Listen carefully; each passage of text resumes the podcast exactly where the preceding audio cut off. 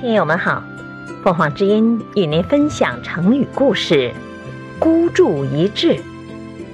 解释：把所有的钱一次压上去，决一输赢。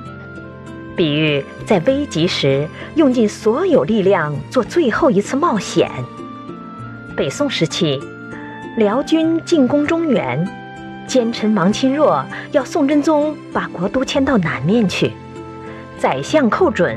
坚决反对，真宗在寇准倡议下亲自领兵反击，果然打了胜仗。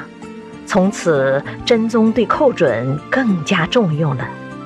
王钦若对此非常嫉妒。一天，他陪真宗赌博，故意输给真宗，然后把身上所有的钱都拿出来说：“这次我要孤注一掷了。”过了一会儿，他说：“皇上。”赌博和打仗是一样的道理。上次寇准要你上前线亲征，陛下不是成了寇准的孤注了吗？这样做太危险了。这个成语比喻使出全部力量做最后一次冒险。